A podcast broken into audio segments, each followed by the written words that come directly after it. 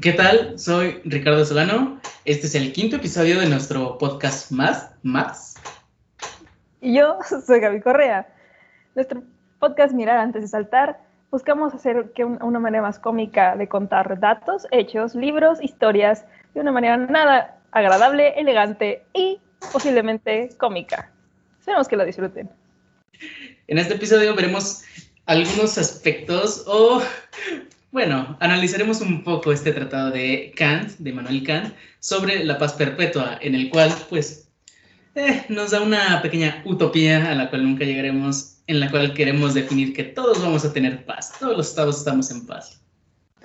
Bueno, sabiendo que venimos de hablar de, un, de la violencia, entonces creo que es, una buena idea que empecemos también a hablar también sobre un posible futuro de paz, a lo mejor inexistente, pero estaría padre, ¿no? Repito, utopía, algo a lo que no llegaremos. Sí, Kant, lo pinta muy bonito, la verdad. Estoy totalmente de acuerdo que es una utopía pero pues nos vale soñar, Solano, por favor. Ten, ten, ten. No, ¿sabes qué? No estoy totalmente de acuerdo. ¿A quién engaño? No puedo ser positiva en estos momentos. O sea, sí, se vale soñar, pero pues tampoco. O sea, también nuestra constitución es preciosa. Si la lees, la lees a la luz de, a la, luz de la teoría, es, es hermosa nuestra constitución. Tiene esta parte orgánica, esta parte dogmática, tiene uno que otro matiz socialista en cuanto a algunos derechos que sí son necesarios, pero al final de cuentas es eso, es una constitución que realmente muchas veces no es aplicada de forma correcta, que es hermoso vivir en ese país, en el texto, pero después vemos en qué país vivimos y es como pues, pues yo en qué libro leo, ¿no? O sea, no, no me cabe aquí. Pues eso es un buen punto, la, sí. Bueno, a lo mejor si algún día, que tal, estoy totalmente de acuerdo, quizás no pase y como humanidad posiblemente terminemos acabándonos mutuamente antes de que suceda, pero imagínate una sociedad completamente unida, o sea, que ya no haya países, que no existan fronteras. Claro que va a haber desigualdad. No creo que sea tan, tan probable que se quite la desigualdad, por mucho que se desee. A lo mejor en esos aspectos podríamos encontrar cierta paz, pero siempre va a haber conflicto, ¿sabes? O sea, estoy totalmente de acuerdo contigo con una paz perpetua, como lo dice Kant. No creo que sea posible. No, no lo es. O sea, es muy, es una analogía muy bonita, pero tienes razón en esa parte, ahí sí te doy la razón. Estas ideas que dices de todos somos una comunidad me suena un poco socialista, me infiere. No lo sé, se escucha de fondo el himno de la Unión Soviética, son mis vecinos, no soy yo, se los aseguro. No tengo nada que ver con eso, no sé de qué me estás hablando, camarada Solano. Porque hay una voz y un martillo atrás de ti. ¿Qué simboliza? Es, un cuadro, es un cuadro, este, no, no le he movido de lugar. Eh, eso es estética, es estética, te lo aseguro. No tiene nada que ver con, con estas ideas. Tienes ideas muy raras, Peter. no lo sé, Susan. Para mí están bonitas. Está bien, bueno.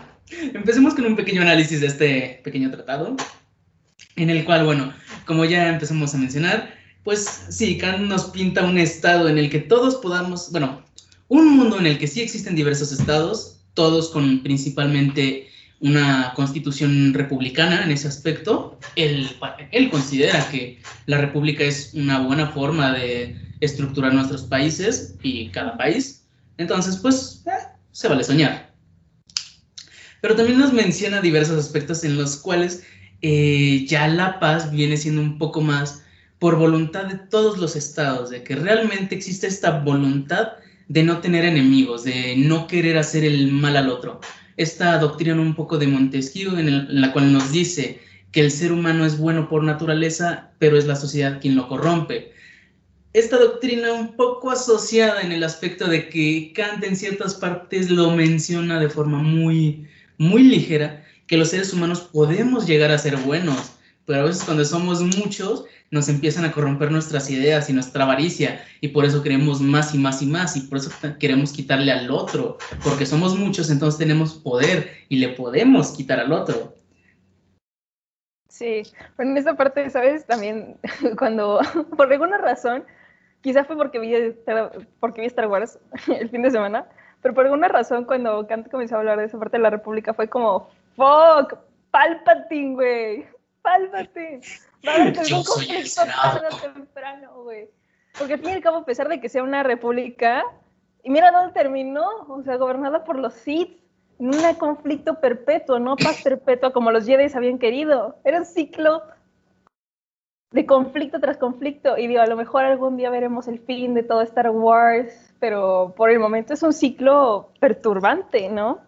Esto, estos, esta parte de que la humanidad es buena y la sociedad es mala por naturaleza, ¿quién hace mal a la sociedad? ¿En qué momento la sociedad se vuelve mala para crear un individuo cruel, insensato, egocéntrico e injusto? ¿Quién, quién corrompe a la sociedad? El mismo humano, pero si el humano es bueno, entonces ¿cómo, cómo corrompió una sociedad que compuesta de individuos es buena por naturaleza. Entonces, ¿cómo corrompes a una sociedad si la sociedad termina corromper? Está muy raro, la verdad. Digo, comprendo el punto que quiere llegar Kant, creo. Es, es un filósofo, yo no estudio filosofía, no creo que esté preparada para eso, pero es una razón práctica, ¿no? Una filosofía muy agradable pensar que no es culpa del individuo, es culpa de la sociedad, pero si la sociedad está compuesta por individuos entonces, ¿por qué es mala la sociedad? Eso se podría responder con la avaricia, o sea, esta, esta ambición, esta ambición de poder. Ya lo hemos platicado varias veces que el poder corrompe. El poder siempre va a corromper. Por eso pues, el poder es malo, corrompe, domina. Entonces, incluso al principio de este pequeño tratado, Kant nos dice que esencialmente en una sociedad o en el mundo existen tres formas, más bien en el mundo existen tres formas de poder principales un ejército, alianzas y dinero. Y él dice que el dinero es, la más importante, es lo más importante. ¿Por qué? Porque es lo que te paga los otros dos. Es lo que te va a financiar qué tan grande puedes tener tu ejército y qué tan grande y benevolente y beneficiosa puede ser tu alianza. ¿Qué tanto te va a deber tu aliado para que diga, ok, sí, mein Führer, yo me lanzo por ti a muerte? O digan, no, estimado, no, yo nada más te entrego la mitad y sabes qué, pues ahí te van cinco aviones para allá y, se llama Escuadrón 201 y ya, pero ya, ya no te apoyo con más porque pues, pues no me da suficiente money y entonces no me conviene. Sí, por eso Estados Unidos tiene bases en todo, en casi todo el mundo, ¿no? Porque además a él les, él les paga cierta cantidad de dinero y dice, bueno, tú te quedas con una base militar y te doy seguridad. Pero al fin y al cabo son tiene ejércitos en países que ni siquiera es el suyo, son bases militares que están fuera de sus fronteras, ¿no? Y claro, esta parte que dices de Kant, ¿no? De, el dinero sí estoy totalmente, con Kant también ahí estoy totalmente de acuerdo, el dinero va a terminar matando carita, matando verbo, eh, creo que el dinero puede con, con, todo, ¿no? Y esta parte de la avaricia sí lo hemos tocado mucho y es cierto, somos muy avariciosos como humanos, siempre hemos querido más y sí, el poder corrompe y también por eso se empiezan guerras. Por eso siempre se empiezan guerras, ¿no?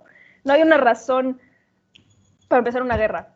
No debe haber una razón, pero al fin y al cabo se empiezan por petróleo, por riquezas, por deseo de dominar al otro, ¿no? Exacto, o sea, pues para estas épocas, pues sí, simplemente es, es el deseo, es esta ambición de decir, yo creo que sí te puedo chingar, yo creo que sí te chingo. Es esta, es este yo creo yo creo que sí te pongo una chinga. Entonces, vamos a ver qué pasa. Nos vamos al tú por tú, te gané, ajaja, ahora tengo más recursos, juas, juas, juas. Pues a ver a quién me chingo ahora. Es esta ambición de decir, yo como ese güey lo veo más débil que yo, pues me lo voy a chingar. Y, y si le gano, pues lo voy, yo voy a tener razón. Y eso va a enaltecer mi ego de sociedad. Por eso este ego de, de estadounidenses, de que se sienten lo más, se sienten guau, porque se ha demostrado que pues, eh, ganan guerras, no de forma tan limpia, pero ganan. Entonces, es como este, es un tipo de marketing, por así decirlo de alguna forma. Es como esta, no me la película de Ford versus Ferrari. No sé si la viste. Sí, sí, sí, sí. Bueno, en ella eh, hay un pequeño parlamento que dice, ¿por qué la gente prefiere un Ferrari y no un Ford. Es muy simple. Yo puedo vender mi Ferrari a, lo que yo quiera y la gente lo va a querer comprar y lo va a desear. Y va a ser por una razón, por la historia que carga Ferrari. Ferrari, ¿qué historia tenía? Que gana carreras, que gana campeonatos, que, que gana carreras de 24 horas. Esos trofeos eran de Ferrari. Eso es lo que se carga Ferrari. Entonces las personas al comprar un Ferrari creían que obtenían cierta parte de esa gloria, es decir, es que mira este coche, tiene atrás todos esos trofeos, es que este coche míralo, o sea, mira todo lo que se carga de trofeos atrás. Y un Ford, pues dices, pues, pues es económico y es asequible, pero no tiene algo atrás que lo reconozca, decir, se carga estas medallas, no tiene este poder, no, no tiene este enaltecimiento que a día de hoy en la Fórmula 1 está consiguiendo Mercedes y Red Bull. Que bueno, Red Bull están un poco locos esos vatos, pero... Pero bueno, regresando al tema, nos estamos yendo lejos, es este tema de, de, de tú le vendes a tu sociedad que eres el mejor del mundo. Yo, Estados Unidos, le voy a vender a mi, a mi pueblo que ellos son los mejores, por el simplemente hecho de ser estadounidenses. Y por eso voy a tener un, buen de inmigrantes, porque todos van a querer tener su banderita de Estados Unidos y ser, mira, se ganó la Segunda Guerra Mundial, se ganó la guerra tal, se ganó la guerra tal, se ganó tal.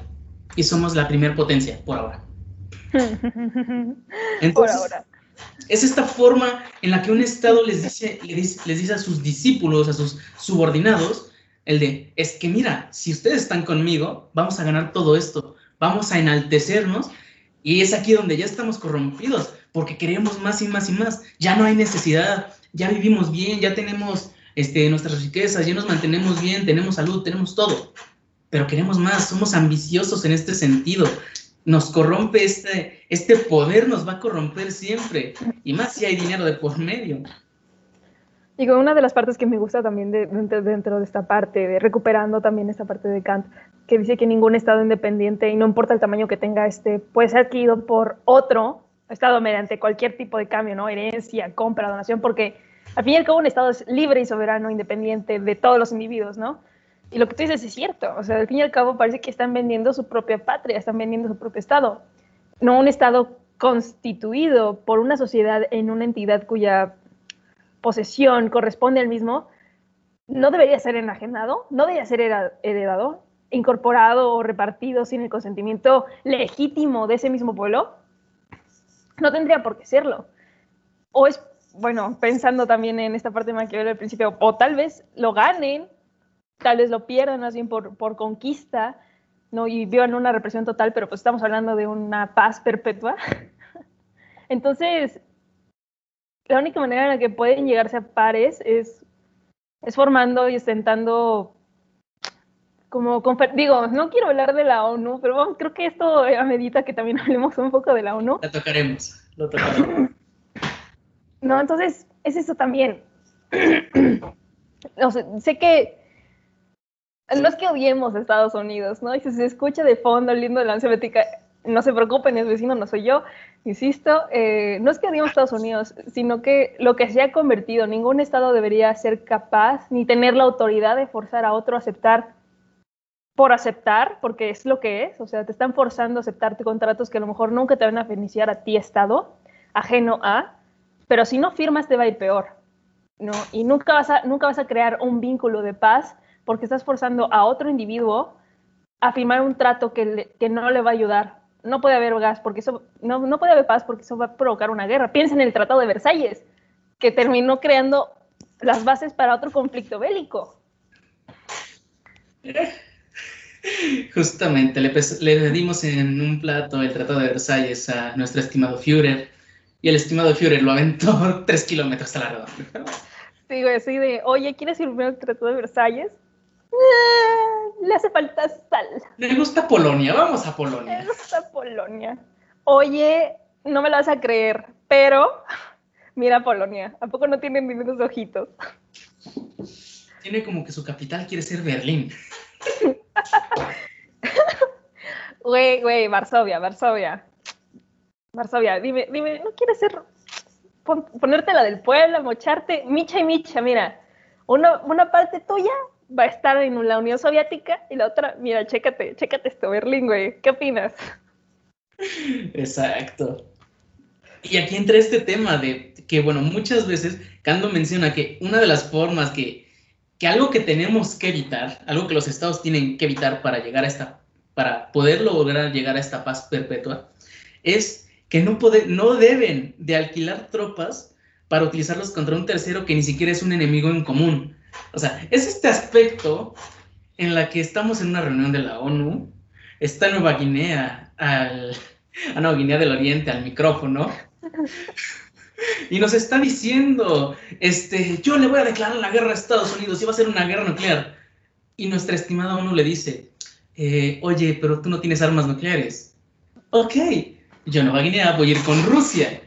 Amigo Rusia, sé que eres un soplón, pero si me das tus armas nucleares, te daré todo mi petróleo.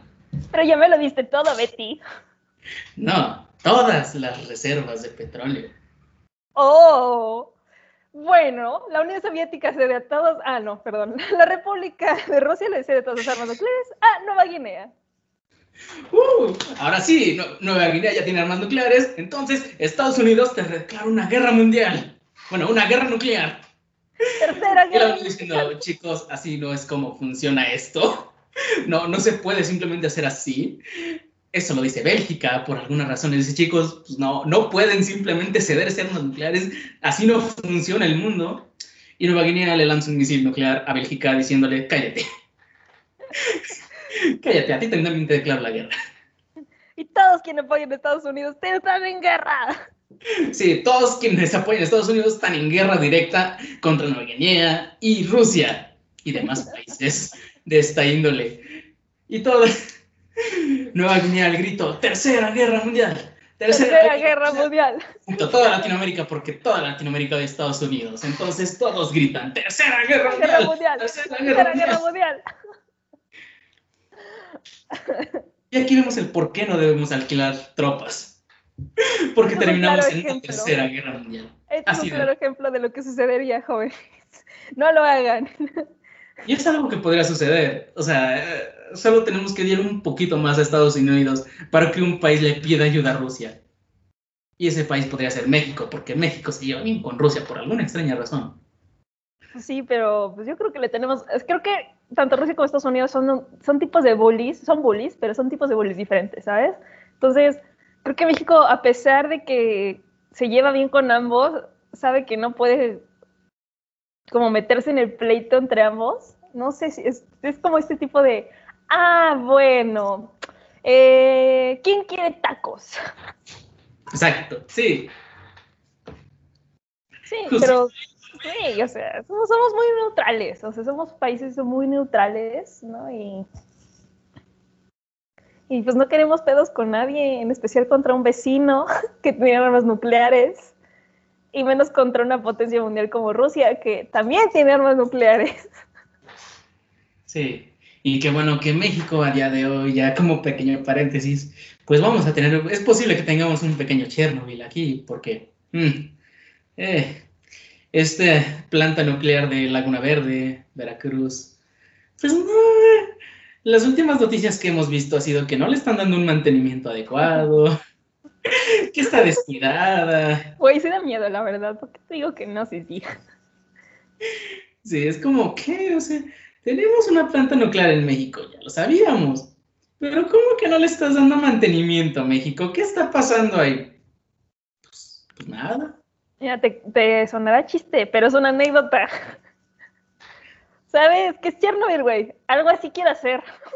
Turismo nuclear, güey. Turismo nuclear. Lo peor es que va a haber alguien que sí lo quiera ver así. ¿Ves el turismo radioactivo? Que diga, esto vende, esto vende, te van a caer turistas. Claro que sí.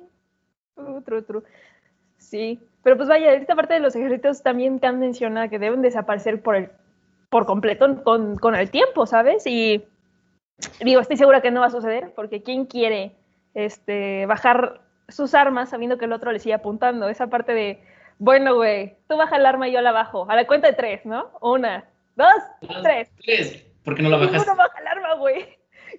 güey, dijimos que a las tres íbamos a bajar el arma.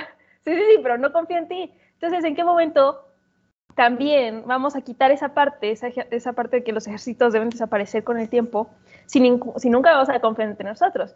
Es cierto que durante la Guerra Fría ninguna de las dos potencias nucleares se atacaron porque hashtag potencias nucleares, ¿no? Es como, bueno, güey, tengo, tengo armas nucleares apuntándote, pero no te voy a atacar porque tú también tienes armas nucleares apuntándome. Entonces es un juego de, ¿quién tiene más ganas de matar a quién y destruirse mutuamente, sabes? Entonces, si nunca vamos a confiar, es como nunca vamos a bajar el arma y siempre vamos a tener nuestras defensas altas. Entonces, ay, canta. Y, y estoy seguro que, que, que, es muy bonito la idea de no ejércitos, pero, ay, canta. Sí, o sea, eh, es una buena utopía, regresamos a eso, algo imposible de tener. Porque sí, durante la Guerra Fría, pues sí, ningún país, ninguna potencia se atacó formalmente, pero financiaron las demás, financiaron a países, o sea, fue como, pues mira, pues no, no te puedo apoyar directamente, pero aquí tienes armas. Ve y date en la madre con quien quieras, yo de aquí te veo. Oye, mira, no, no puedo ayudarte, pero abajo de la mesa Sí, sí, abajo hay AK-47. Sí, sí, sí. Sí, sí, sí.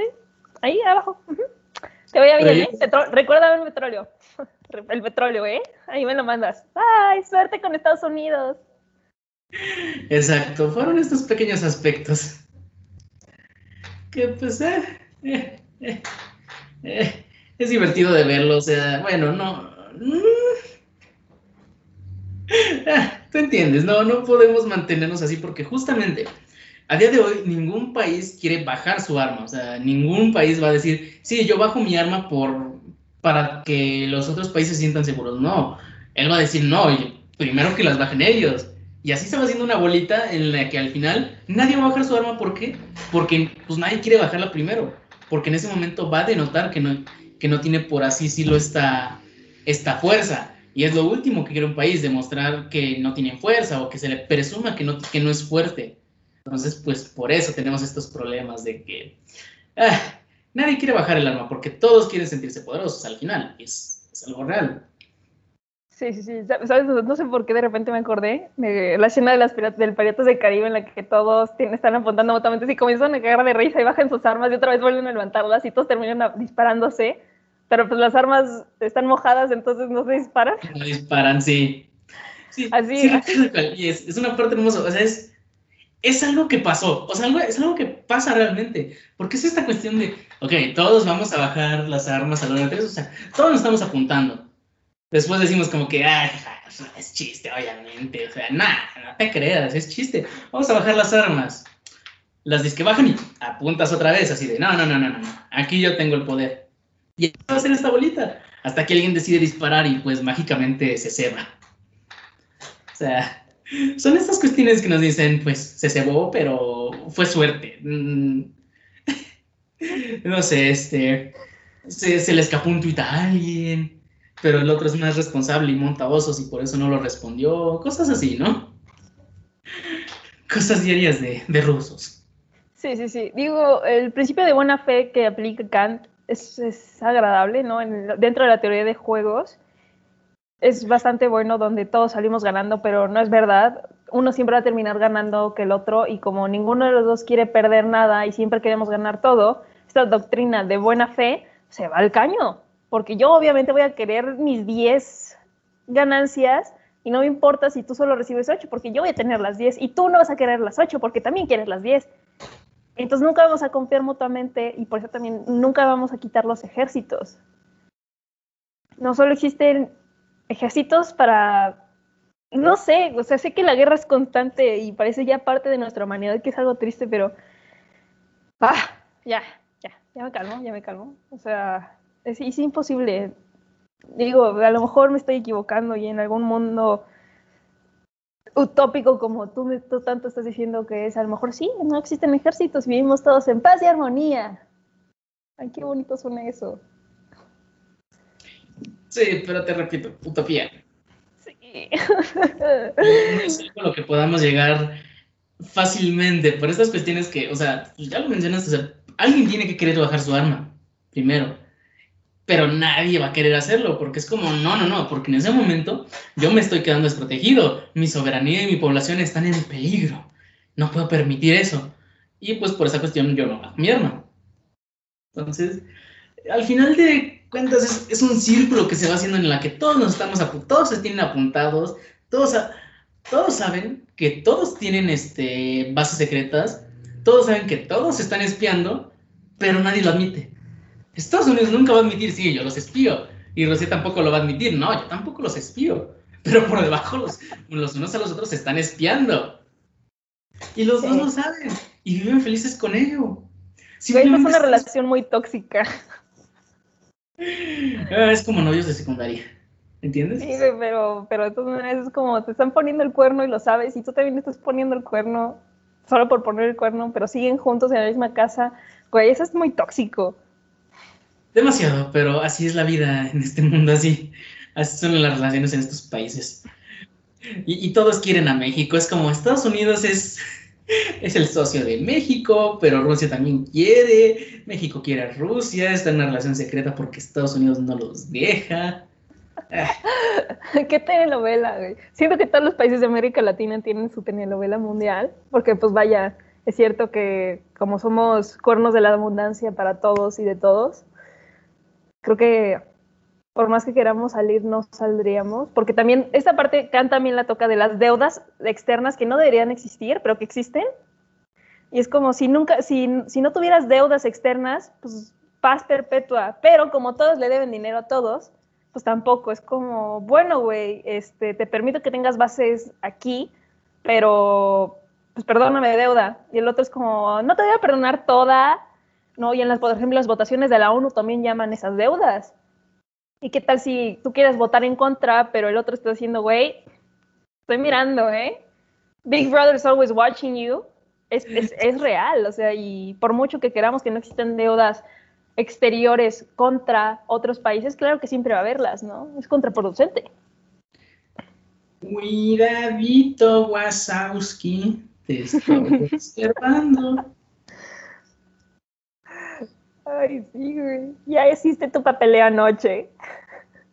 No hiciste tu papeleo anoche. Algo así. O sea, sí. O sea, es que. Es que es tan cierto este aspecto. O sea, todos quieren como paz, pero pues también hay intereses económicos, volvemos. Tres formas del poder y la más importante es el dinero. Y si tú me debes dinero, pues ok, yo tengo poder sobre ti inmediatamente, me argumentes lo que me argumentes, yo tengo ya poder sobre ti porque me debes dinero. Y es importante este tema que tocaste de eh, que no debemos contraer deudas para mantener una política exterior. O sea, no, sí, lo ideal sería no contraigas deudas para para mantener felices a los demás, sino que tus deudas que vayas a contraer deben ser para tu política interior, para tu población, para tener feliz a tu población, para que le des lo mejor a tu población, para que pues, sean felices y puedan seguir existiendo en su mundo. Entonces, esta cuestión de que sí muchas veces, pues, se prioriza este aspecto de, eh, ¿cómo decirlo? De apariencias, más que nada del decir, mira cuánto dinero tengo, que si te pido prestado no me importa, pero mira, o sea, tengo estas políticas para contigo y te prometo que tal cosa y agendas 2030, agendas 2020 y, y demás promesas que se hacen ante la ONU, ¿no? Que no se llegan a ello, pero al final de cuentas son apariencias que se tienen. Hay veces que ni siquiera existe e, ese poder, sino que simplemente este, yo, yo cierto país oriental te digo, mira, tengo armas, y si me haces algo, te las voy a aventar. Y es un miedo constante porque dices, nah, ese güey no, no tiene armas, pero ha pedido un chingo de préstamos. Ay, güey. Entonces, ¿qué pedo? O sea, ¿debe un chingo de dinero? Sí. ¿Su población está en la miseria? Sí. Pero tenía dinero, sí. Y no ayudó a su población. No. ¿Qué le hizo al dinero? ok. Solitos los países van sacando sus conclusiones de, ok, creo que este maldito loco sí tiene sí tiene armas. O sea, sí, eh, no le debo decirlo en pocas palabras. O sea, puede que sí me pueda poner una. Entonces son estas pequeñas cuestiones que se van dando en, en las que los países van jugando, por así decirlo, un poco a este de tira y afloja, tira y afloja. Pero al final ninguno, ninguno quiere aflojar. Y al final quien termina afectado es la población interior porque son los que no recibieron dinero, no recibieron apoyo, no les arreglaron las carreteras, no les llevaron agua, no les llevaron electricidad, no les llevaron internet. Pero hey, tenemos una ojiva nuclear. Nos ha de comer. Pensando, por ah. alguna razón, pensando en esto de la, por lo que estás diciendo, no sé por qué razón mi mente vino a Saddam Hussein en la invasión de Estados Unidos que fue a Irán, porque decían que tenían armas a, Irak, a Irak, más no Irán, Irak que decían que tenían armas nucleares y fue como, al final la guerra fue como, oye, ¿y encontraste armas nucleares? Estados Unidos fue como, ah. Sí, cierto, veníamos a eso. Invasión Estados Unidos a Irak. Justo fue un como, ah, sí, cierto, yo venía a buscar armas nucleares. ¿Para qué las venía a buscar? Proteger soberanía. Ah, este, eh, tú di que las encontramos, tú di que sí. y si no, finge demencia. Exacto, de que decían que había armas de destrucción masiva en Irak y al final fue como, oye, Estados Unidos, si las encontraste, toda Europa así como preocupada, mordiéndose las uñas. Estados Unidos como, ah, ¿a eso había ido? No iba a este, ser para... Sí, ah, cierto, sí, se me olvidó buscar este... Sí, sí encontramos, plántale una, plántale una. Como policía judicial hace algunos años de, mira, plántale, plántale. Sí, entonces no sé por qué vino a mi mente esto de la justificación para iniciar una guerra y al final fue como, ah, shit, por esto inicié la guerra, ya sabía. Algo se me estaba olvidando, sí, no, no, no, era, no era acabar con la población, era venir a buscar algo que me, que me iba a afectar, cierto. Este, que sí, plántale alguna, no importa. Sí, entonces también está esa parte de la justificación para iniciar este conflicto, de es, es muy estúpido, la verdad. Y quién sabe si sí al final sí había o no, no porque pues no, si bien Estados Unidos nunca ha sacado al 100% sus papeles diciendo aquí está lo que encontramos, quién sabe, quizá nunca lo sabremos, pero oye, la paz perpetua, ¿qué pasó ahí? Exacto. O sea, y también está este pequeño aspecto que menciona Kant, que es respeto a la soberanía, ¿no? De vamos a tratarnos bien entre todos. Que es algo muy curioso. ¿Por qué? Porque eh, él menciona incluso un... Bueno, pues primero, o sea, él dice, este, estados, trátense bien. O sea, así de... No sé, Rusia deja de molestar a Estados Unidos, Estados Unidos deja de molestar a China. Cosas así, no le metas el dedo en la nariz cosas así, o sea, cosas de, de mamá de niños de kinder, ¿no? Ay, no. Que dice, devuélvele su pluma, devuélvele tal cosa, devuélvele a su, a su representante político o a su principal opositor, devuélveselo. Cosas que pasan, ¿no? Así de, Rusia suelta el campo de gas natural de Ucrania. No, Estados Unidos, ¿qué te dije de poner armas cerca de Ucrania? No, mal Estados Unidos. Niño malo, niño malo. No, Inglaterra, no digas, ay, no, ¿quieres independencia? Bueno, salte de la Unión Europea, salte de esta casa. Así de, ¿quieres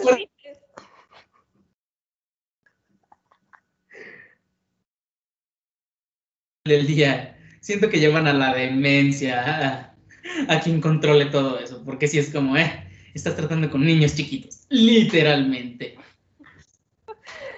Totalmente, güey, es, increíble. Por, mucho, por tan grandes que sean las naciones de, de edad, al fin y al cabo, creo que ningún representante tiene la madurez para intentarse llevarse bien con otro y comúnmente los países de primer mundo, ya sabes, creo que siempre van a sentirse superiores a países como los nuestros, de donde venimos nosotros, y también eso va a crear conflictos, porque no nos ven como soberanos, nos ven como, digo, nosotros pensamos que ellos también son niños, pero ellos nos ven peor que eso, ¿no? O sea, no somos ni siquiera niños conscientes, somos, somos el X. Entonces, si tampoco nos reconocen con, como otro ente que tiene las mismas capacidades que ellos, ¿cuándo vamos a tener también esa paz? Siempre van a querer ser los bullies. Sí, siempre se van a creer más que nosotros, realmente. O sea, eso es lo que, lo que ellos quieren o, lo que ellos ven. Este aspecto de decir yo soy mejor que tú, ¿por qué? Porque lo soy. Y si me quieres retar, órale, nos vemos a la salida.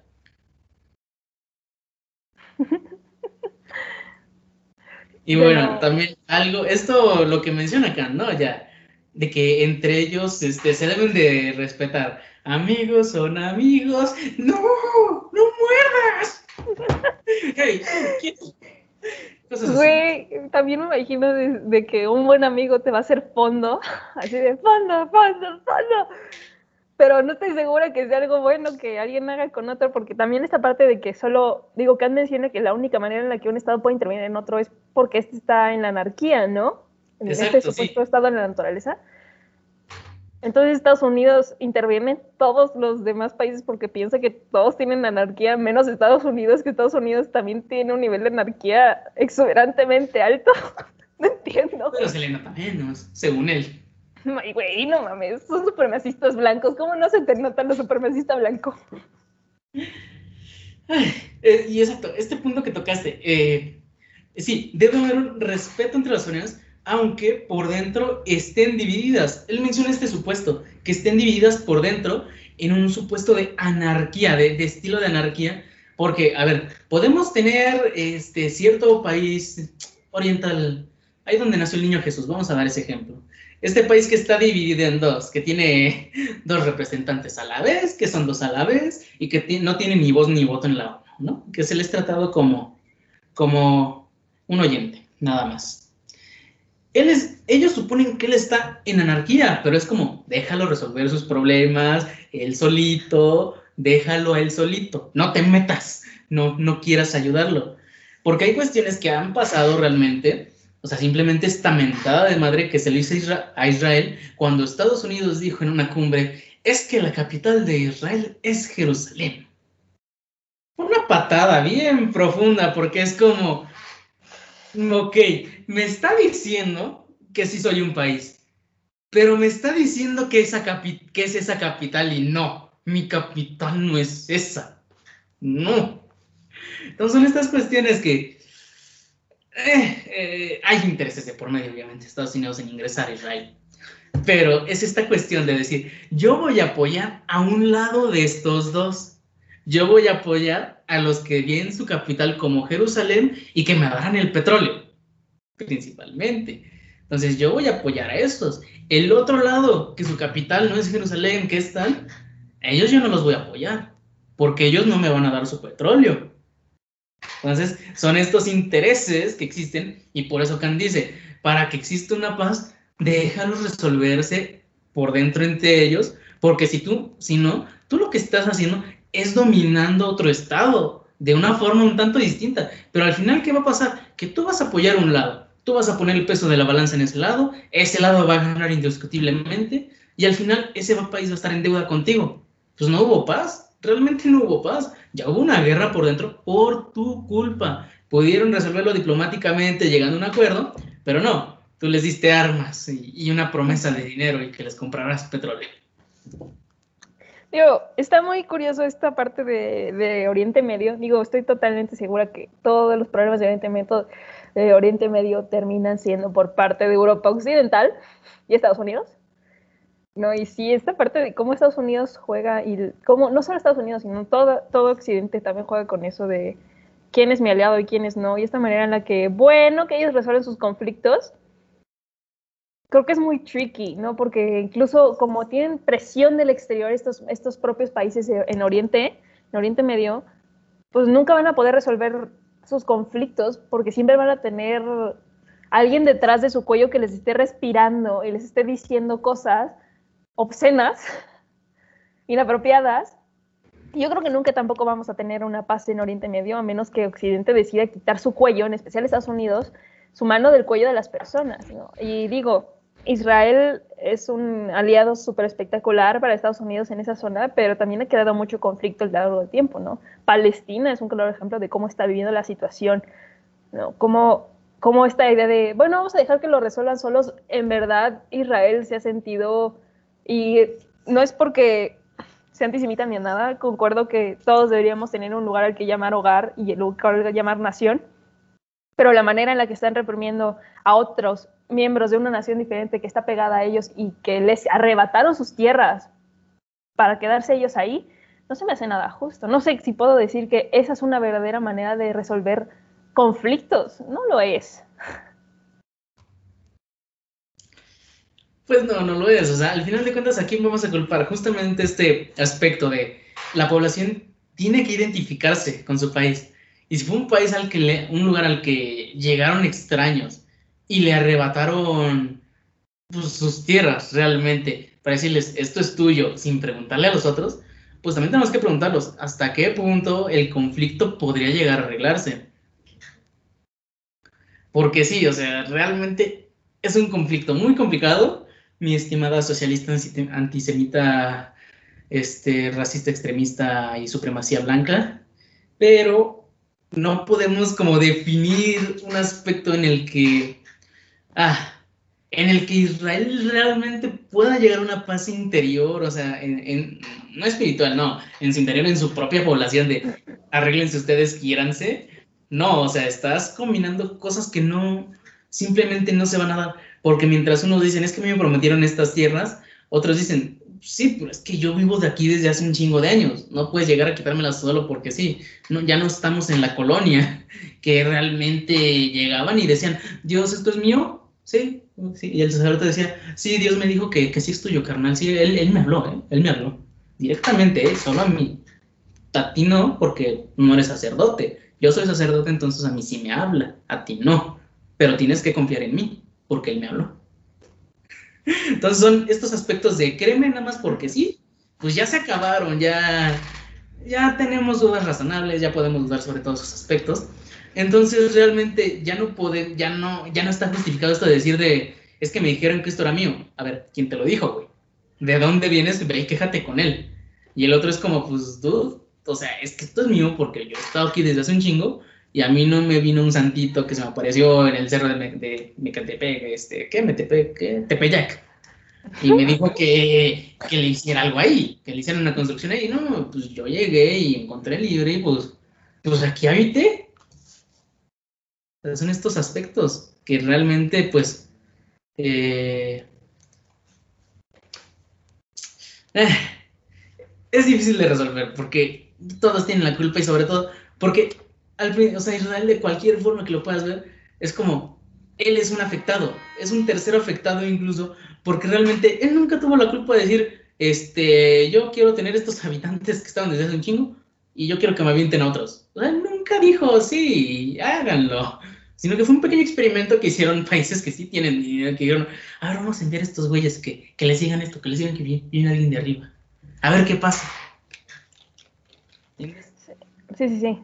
Digo, esa parte que también ningún estado, que también lo menciona Kant, que ningún estado que esté en guerra debería o no debe, en verdad, permitirse el uso de, de hostilidades, ¿no? Estas armas de cualquier estilo, ¿no? Golpear a una sociedad en vez del ejército. Y volvemos al principio de buena fe, ¿no? Es una condición necesaria, porque si utilizas fuerzas, una fuerza totalmente bruta en contra de un país en guerra y tú ganas, no, tampoco va a haber paz. Al fin y al cabo, tú sangraste una nación completa, ¿no? Y no sé si alguna vez, bueno, no sé si conoces a Alberto Lynch, que escribe un libro que se llama Vivir y dejar vivir, ¿no? Que te pone, uno de los ejemplos que te pone es de la Primera Guerra Mundial, ¿no? ¿Te acuerdas de la famosa película de La Navidad de 1914, en la que los soldados se juntan y cantan villancicos? Pues bueno, él pone esta, no me acuerdo si era él, pero me acuerdo de esta clase en especial que ponen, que nos ponen este ejemplo de vivir y dejar vivir, que ninguno de los dos bandos se va a terminar disparando por simple hecho de que, güey, te conozco, tú me conoces, yo no te puedo disparar, porque yo ya sé quién eres tú y tú ya sabes quién soy yo. El vivir y dejar vivir, ¿no? Esto de que ya convivimos, ya conozco, ¿no? Ya sé lo que tú sufriste, ya, sé ya sabes lo que yo estoy sufriendo. Entonces quizá también es esa parte, ¿no? Reconocer al otro, creo que también nos llevaría a estar en paz. Porque también pensando en esta parte de Disney en la Segunda Guerra Mundial, recordemos cómo ponía a los nazis, ¿no? Y no es por, la verdad los nazis eran unos hijos de la chingada, no, no lo dudo, pero la manera en la que portrayed la sociedad nazista es es como si no fueran humanos, ¿sabes? Y siento que tampoco es culpa de una sociedad haber puesto a una persona que pensaban que los iba a sacar de una crisis. No creo que tampoco haya sido totalmente su culpa. Y al fin y al cabo también sufrieron varios, varios cientos de millones de alemanes por haber puesto a alguien como Hitler en el poder. Porque estoy segura que no toda Alemania estaba de acuerdo con lo que estaba haciendo Hitler. Pero tú estás diciendo que todos los alemanes son nazistas. Entonces, ¿quieres que yo mate alemanes porque posiblemente son nazis? Entonces tampoco va a haber paz porque voy a seguir mutilando y voy a seguir siendo hostil y marginando a otros entes, no a otras personas como yo. No, el espionaje también no creo que sea lo más idóneo para la paz, ¿no? Como tú hablabas de, todos sabemos que lo estás haciendo y como todos sabemos que lo estás haciendo, pues tampoco voy a confiar en ti, ¿no?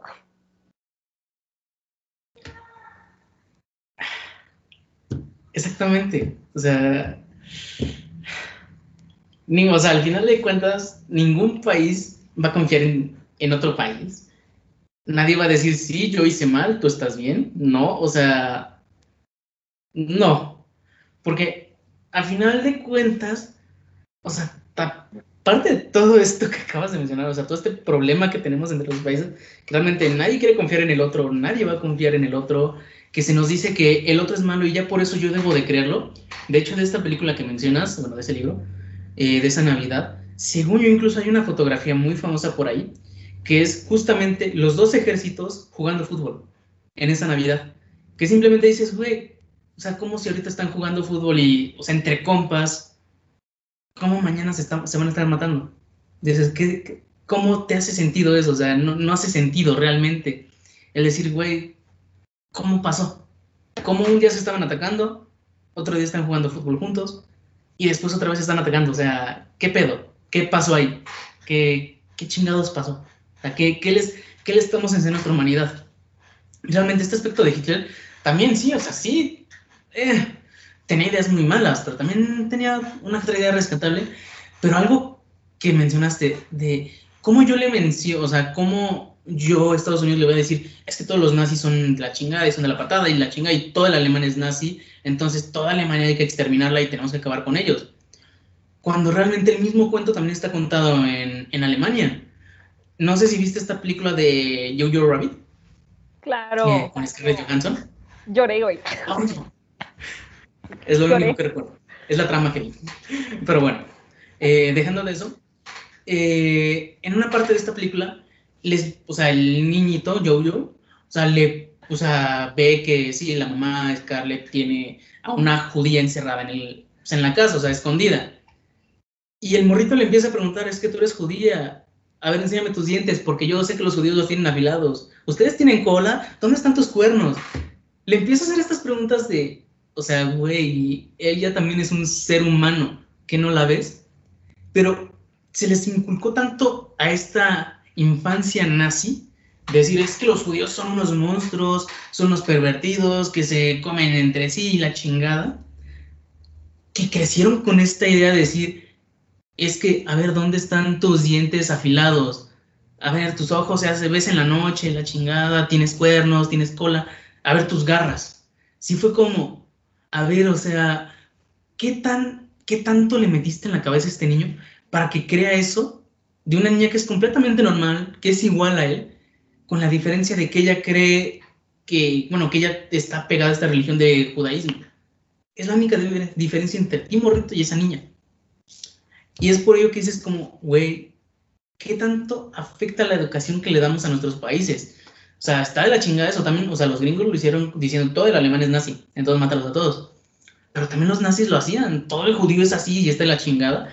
Y tanto así lo creían que en la escena en la que casi descubren a la niña, que encuentran el diario del niño que de cómo estaba dibujando, dice, no es que estoy haciendo un libro sobre los judíos para identificarlos.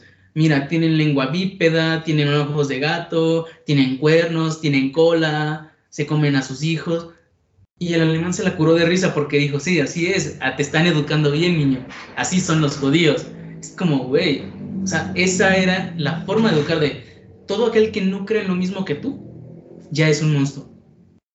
O sea, es, son estos aspectos que dices, güey, pensando así no vamos a llegar a una paz nunca. No, no, no, no. La desconfianza mutua es un problema tan grande que el principio de buena fe, de, buena fe nunca va a ser realidad. No, este, esta premisa, por muy agradable que sea, nunca va a ser, ¿no? Mi desconfianza del otro no me va a permitir tener buena fe. ¿no? Si yo le digo al otro, oye, bajemos las armas al mismo tiempo, pero desconfío completa y plenamente de él, ¿tú crees que yo voy a también bajar mi arma? Claro, no dudo aquellas personas que en verdad tengan el principio de buena fe y ellas sí bajen el arma, pero dime, ¿a dónde las va a llevar eso? En un mundo que es cruel, vil, despiadado, lo que quieras. Al fin y al cabo, el, lobo del hombre es el, lobo, es el hombre mismo, ¿no? ¿A dónde vamos a terminar? ¿A dónde vamos a terminar, Kant? Dime, ¿por qué moriste antes de nuestro tiempo? Eh, justamente.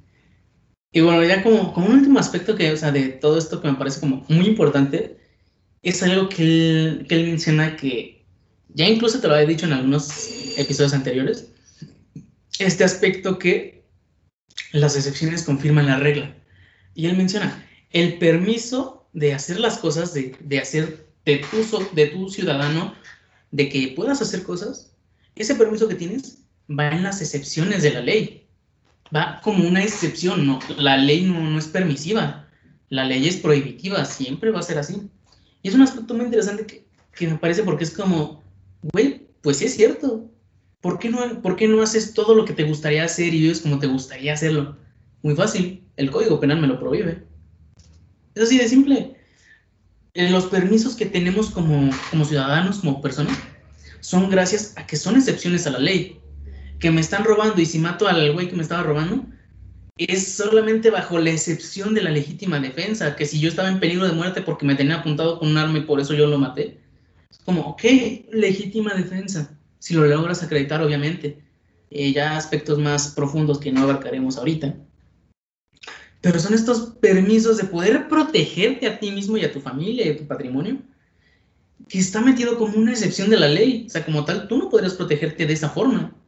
O sea, nuestra ley siempre es prohibitiva, siempre es no robes, no mates, no violes, no, no hagas nada de todo este catálogo que te doy inmenso. No hagas nada de eso. O sea, al final del día, el ser humano no aprende por las buenas, no, no le podemos dar una ley en la que le diga, tú puedes hacer todo esto, porque entonces el güey va a querer que pueda hacer de más de eso, más, más y más. Le tenemos que dar una ley prohibitiva en la que, la que tenemos que ponerle, no hagas todo esto. Y aún así el cabrón lo va a hacer. Es el problema con esta paz perpetua que, te digo, o sea, Kant tiene esta doctrina de si el ser humano va a ser, va a ser bueno por naturaleza Sí, pero al final del día, cuando son muchos va creciendo esta avaricia y va creciendo esto de ellos, somos mejores que ellos, los del A contra los del B, en pocas palabras, pasaba mucho en las escuelas. ¿Qué, ¿Qué grupo es el mejor? El A, no, el B. Y se peleaban, había peleas por eso. Eran rivalidades que existían y era divertido. Era divertido. Pero, imagínate desde, dónde, desde dónde viene este conflicto, ¿no? Exacto, o sea, ¿qué tan, desde dónde vienen estos conflictos? Desde absurdos. O sea, sí, una, persona en, lo individual sí puede ser buena por naturaleza, pero a medida que, se va que lo vamos incluyendo en un grupo, es cuando va a decir, no, es que entonces el, el otro grupo está mal. Son estas cuestiones en las que pues, ya no podemos tener esta, esta paz perpetua, porque Kant sí dice, tienen que desaparecer los ejércitos permanentes. Es estas cuestiones que dices, pues a ver, yo lo desaparezco si tú lo desapareces. Y al final del día es, no, es que si te tardas más en desaparecerlo, pues yo me voy a quedar desprotegido. A día de hoy el único país sin ejército es Puerto Rico. Y Puerto Rico sigue siendo un estilo colonia de Estados Unidos. Entonces, sí es algo muy, muy complicado de llevar a la práctica esta, este dilema de la paz. Es como, pues no. Ah, Costa Rica también no tiene ejército, ¿no? Según yo, Costa Rica tampoco, según yo, Costa Rica tampoco tiene ejército. Ah, entonces ese es el país el que no tiene ejército. Puerto Rico entonces sí tiene, es Costa Rica entonces. Pero sí, es solo un país en el mundo que no tiene ejército, entonces Costa Rica, no me equivoqué. Pero sí, o sea, solo un país en el mundo dijo, yo no juego, yo no juego. Abolición del ejército. Eh, es más fácil que todos esos países terminen gritando Tercera Guerra Mundial a abolición del ejército. Y lo sabes. Sí, sí, sí. Te voy a decir que no, pero pues para qué mentirte, sí, sí, lo sé, esa es la respuesta. Sí, más, en nuestro presente México, en el cual dijimos que no íbamos a militarizar el país, pero ah. tenemos Guardia Nacional en las calles, que la Guardia Nacional son exmilitares o militares y ex policías federales. Entonces, pues... Güey, no sé si alguna vez te he platicado que uno de mis sueños cuando era pequeña en la primaria era ser policía federal. Ok. Güey, imagínate, perdón, pero tenía que decirlo, no sé, nunca te lo dije. En algún punto sí me lo mencionaste, pero Wow. ¿Y ve dónde termino? Estudiando algo social. Qué bueno que nunca me fui por, por la milicia, ¿no? Pues estoy ya como milicia. Lo que sí me habías dicho que querías meterte en la naval. en la Sí, ya veremos, ya veremos cómo termina todo esto. Porque le están dando mucho, mucho poder a la milicia en general. Y sí da un poco de miedo, ¿no? Como civil, en estos contextos da miedo, porque no sabes a dónde terminarás. Pero yo creo que si estás dentro de, pues, ¿qué miedo te va a dar, no? Eh, Pero sí, bueno, en conclusión, estos aspectos de la paz son, son estos sueños guajiros que tenía acá. Son cosas que no vamos a lograr a ver pronto. O sea, yo te digo así es. Es un O sueño morimos guajiro acá. antes o la humanidad se muere antes, pero estoy totalmente de acuerdo que nosotros tal vez no lo vayamos a ver, a lo mejor en los últimos años de nuestra existencia, tal vez, ¿eh? Y pensando en un futuro muy positivo. Pero, ¿verdad? No, yo tampoco. Sí, Kant, Kant se pasó de utópico. O sea, es muy agradable que haya escrito todo esto, pero se pasó de utópico. Sí, o sea, es, es bonito verlo, es bonito pensarlo, es bonito leerlo. Y dices, me encantaría vivir eso, pero pues ya ves tu mundo actual. Ves a China convirtiéndose en la primer potencia mundial, ves a Estados Unidos con- siendo inseguro y con armas nucleares, ves a Rusia que se guarda sus secretitos, ves países orientales que diciendo yo no entro a la ONU porque yo tengo armas nucleares y no las voy a desarmar, ves a Japón diciendo voy a tirar agua radiactiva al océano y no me pregunten. ves todo esto y dices, ay, Estamos un pasito cada vez más atrás de esta paz perpetua. Exacto, o sea, como que alguien se leyó 1984 y dijo, así va a ser el mundo. Y se callan. Todos espiándonos entre nosotros, todos, todos teniendo secretitos, todos haciendo alianzas secretas, todos traicionándose entre todos. Estos aspectos de la paz eh, son sueños guajiros que pues no ni el mejor diplomático del mundo lo va a poder hacer porque pues al final del día todos van a decir eh, no gracias. ¿Entiendes? Sí. Sí, pero bueno, son cosas que suceden y esperemos que las utopías en verdad en algún momento sí sean verdaderas y no se vuelva distopía esto. Estamos más cerca de distopía cada vez más, pero bueno, esperemos que hayan disfrutado esto, esto, ¿no? Sí, sí, sí. Esperemos que lo hayan disfrutado. Ahí se cuidan, no olviden lavarse las manos, usar cubrebocas y vayan a vacunarse si tienen edad para vacunarse. ¿Te fijas que empezamos hablando de, no vamos a hablar de violencia y terminamos hablando de cómo el mundo es más violento, Queremos vamos a mundial, violencia? y que la paz no existe? O sea, empezamos Ah. con una falsa ilusión de poder hablar de paz y, y- y se fue muy lejos. Sí, fue muy lejos. Es que está complicado. Está complicado. No imposible, pero está complicado. Y bueno, hasta la próxima. Cuídense.